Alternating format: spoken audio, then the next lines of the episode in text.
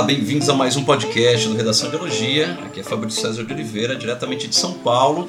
E do outro lado da linha, a gente tem Anderson Tonângelo, direto da cidade do Porto, em Portugal. Anderson, como que estão as coisas por aí? Fala Fabrício, fala galera do Redação de Biologia. As coisas aqui estão caminhando, está um pouco frio aí, provavelmente um pouco mais do que no Brasil, chuvoso, mas não é nada que um agasalho não, não dê conta. É pleno outono em Portugal. Aqui a gente está na primavera, no primeiro verão. E aqui já amanhece com muito sol, Anderson, nessa quarta-feira, 29, eu acho que é 30, né? 30 de outubro de 2019. Anderson, no podcast de hoje a gente vai comentar uma das provas mais interessantes aí, uma das primeiras provas né, que saíram dos grandes vestibulares do país, que é o vestibular da PUCAMP, e a proposta veio, é, na verdade, vieram duas propostas de tema. Como sempre, todo ano aparecem duas propostas. Você chegou a dar uma olhada nessa prova, o que, que você achou? Uma é sobre um novo, um novo ponto de vista sobre o passado, que é a primeira proposta, que a gente vai falar mais detalhadamente daqui a pouco. E a segunda proposta é o convívio de tradição e mudança na língua. O que você achou dessa prova, Anderson? Bom, a, a, a PUCAMP como é de costume, não, não decepciona no, no, no nível da prova. E a, a, acho que ela acertou na, no tom das duas redações. Particularmente, assim, a gente vai conversar sobre isso em breve. O primeiro tema, que apresenta a ideia de um novo ponto de vista sobre o passado, que dialoga com a revisitação né, de uma história é, já um pouco distante, acho que traz uma, uma discussão é, necessária para os nossos tempos aqui. O que, que você achou, Fabrício? Conta aí pra gente. Olha, esse, esse primeiro. Não, realmente, o primeiro tema, a primeira proposta aqui da PUCAMP. PUCAMP, primeiro que a gente está falando de Campinas, né? Uma cidade no interior de São Paulo. Você tem um grande núcleo de, de estudos em linguagem, que é o IEL da Unicamp. Então as correções, por que eu estou dizendo isso? Porque a correção da redação da PUCAMP é muito bem feita, ele sempre lança um manual, um manual anual é, de, das melhores redações e como e comentadas, né? Assim como o Enem fez agora em 2019, de redações nota 1000, com comentários. A, a FUVEST não faz isso há muitos anos, nunca fez, na verdade, ela publicou redações modelo, mas a PUCAMP ela faz isso com muito cuidado, muito zelo e vale muito a pena porque essa formação do núcleo de técnicos em linguagem da Unicamp é, influencia muito nessa prova da, da, da PUC Campinas. Sobre o tema, eu acho o tema extremamente relevante, extremamente atual e dialogando, como nós já havíamos dito, dialogando com a, com a FUVEST desse último ano, FUVEST 2019. Porque a FUVEST, para quem se lembra, cobrou de que maneira né, o passado é, contribui para a compreensão do presente. Era uma pergunta: de que maneira então o passado contribui para a compreensão do presente? Aqui a pergunta, aqui a afirmação temática é um novo ponto de vista sobre o passado, com um texto bem curto da Folha de São Paulo, um artigo de opinião do Igor Gelou, né? É, em 29 de setembro de 2019 agora, né? A gente está no dia 30 de, de, de, outubro de 2019. Esse texto foi publicado há um mês na Folha de São Paulo. Isso é uma característica da PUCAMP também, né? como é um vestibular que não pega 5 milhões de estudantes, como é o caso do Enem. Aqui, nesse caso, ela consegue fazer a prova um pouco mais rápida e com temas atuais. É comum na prova da PUCAMP sempre ter um edital, um editorial ou um artigo de opinião da Folha de São Paulo no, no primeiro, é, no primeiro pedido de tema. Mas o mais interessante é o conteúdo do texto, né? O que, que você achou, Anderson? Você como jornalista, o que, que você achou do conteúdo e como professor, o que você achou do conteúdo do texto do Igor é, é, Gelou, né? Sim, o... aqui essa reportagem é, diz respeito a uma revisitação que os holandeses estão fazendo em relação ao século XVII holandês, que era chamado de a Era Dourada, historicamente, é, porque foi uma época de florescimento cultural né, da, da, dos holandeses, tem muita arte, Rembrandt, Vermeer, e, mas a questão que fica é a custa do que exatamente foi construída essa, essa era dourada, né? e hoje é um momento em que os holandeses estão fazendo uma revisitação crítica da sua história, né? lembrando que no, no, próprio Brasil, né, no século XVII, tivemos a presença dos holandeses né, em Pernambuco, e então muito, muito dessa era dourada se deve a questões exploratórias e, e é isso que hoje em dia essas novas correntes dos museus estão tentando estão tentando ver. Obviamente isso não, não, não passa sem nenhum questionamento, né? O texto traz para a gente o contraponto disso, o que demonstra que é uma reportagem madura também. Uhum. Então o contraponto disso é feito pelos políticos holandeses, falar, ah, mas a gente vai simplesmente apagar o passado.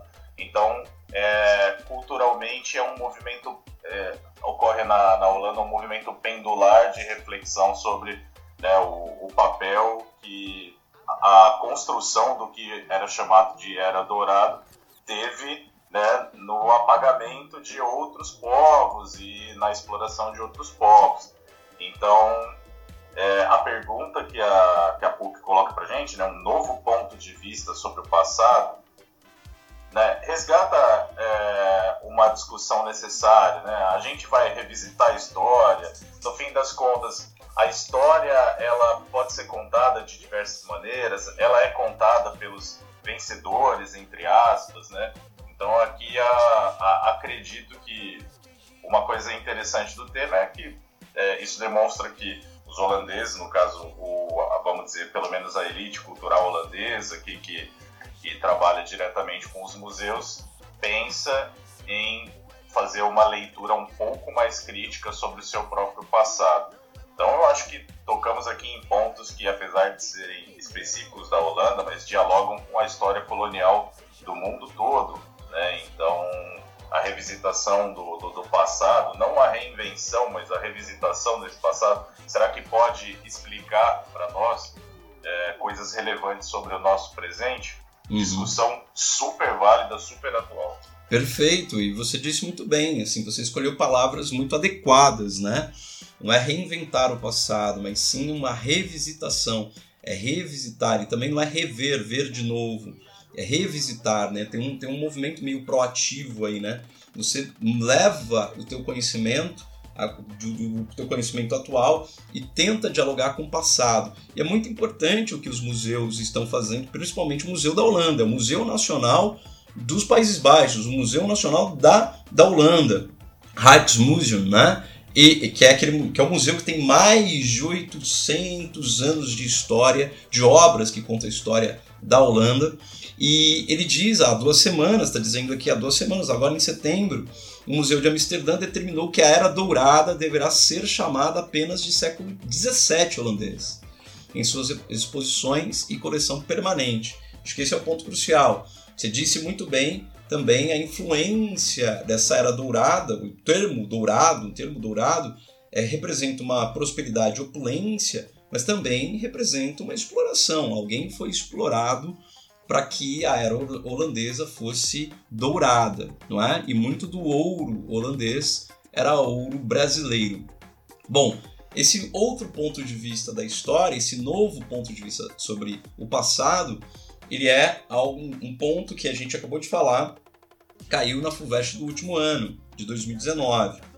Né? A FUVEST 2019, em que a prova foi em janeiro agora, deste ano, a gente está em outubro, né? ela cobrava algo muito semelhante. Desse ponto, eu acho que o estudante teria total capacidade para escrever e dar exemplos, né? Falar mudança, viadutos mudando de nome, né? Agora, o, aqui na cidade de São Paulo, você teve o, viaduto que era o viaduto Costa e Silva, mudou de nome para viaduto João Goulart, né? É, então, o famoso Minhocão. Isso há pouco tempo, então essa revisitação, essa busca por renomear é, praças. Agora, nessa semana também, uma, uma estátua, né, um, um busto na cidade de Santiago, ele foi retirado, né, que era um, um busto de um colonizador, ele foi colocado ao chão e colocado no lugar uma placa representando os povos indígenas, né? É, os povos andinos do Chile. Então, há uma, uma busca, um novo ponto de vista sobre o passado, de não apagar é, os erros, né? mostrar os erros e mostrar que uma era dourada é dourada para alguns, mas não é dourada para todos. Não é? Bem interessante, bem interessante esse ponto de vista.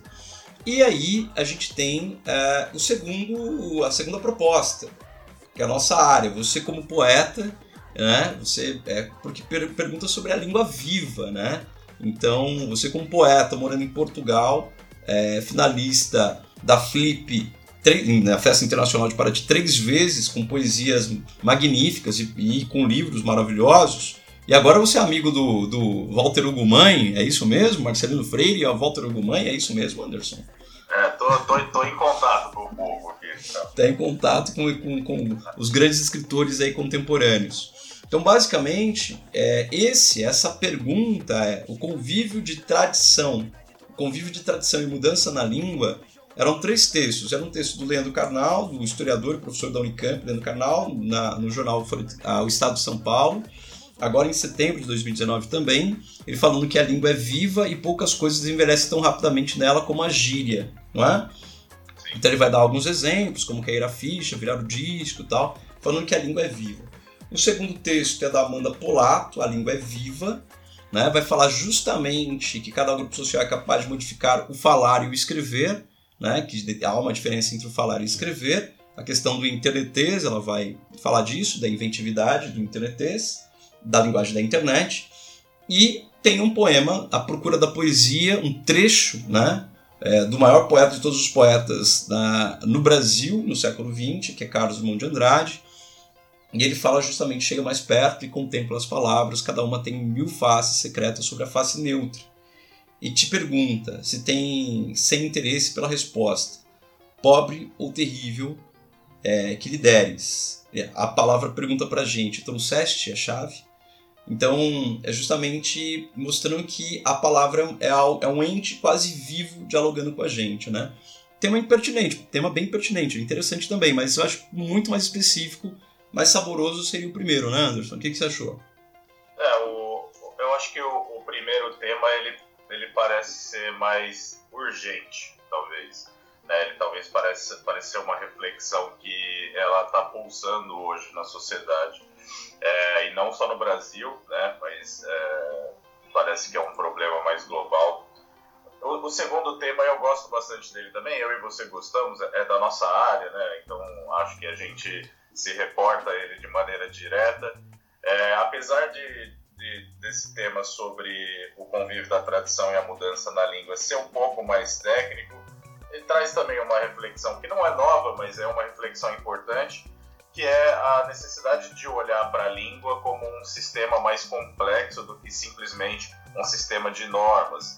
Né? Então, essa, essa visão da, da língua como é, um conjunto em que você determina o certo e o errado, né? é, isso tende a ser bastante excludente na sociedade.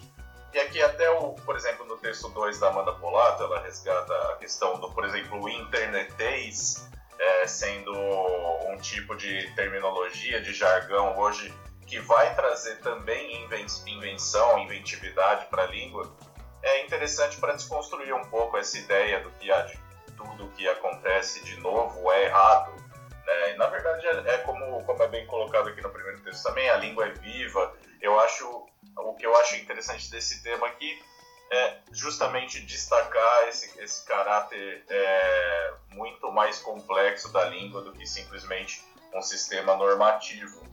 É, mas, é, mas o primeiro tema ele, ele realmente está super bem elaborado e aqui ele foi, foi muito preciso. Muito interessante, muito interessante. Bem elaborado, um vestibular saboroso de fazer e ele é realmente muito técnico e exigente na PUC Campinas. Ótimo vestibular. Anderson, a gente fica com esse podcast aqui. É... Mais algum comentário? A gente deixa para comentar o próximo podcast que a gente vai falar de outros vestibulares importantes. A gente se encontra na próxima, é isso? A gente se encontra na próxima. O, se os alunos que fizeram a prova, que gostaram dos temas e quiserem dialogar com a gente sobre alguma dúvida, alguma questão, quiserem comentar sobre os argumentos que utilizaram, a gente fica à disposição. Entre em contato com a gente, vamos conversar. Opa, maravilha! Então até o próximo, ficamos por aqui. Esse é mais um podcast de Redação de Logia. Nos encontramos nas próximas. Um abraço, galera.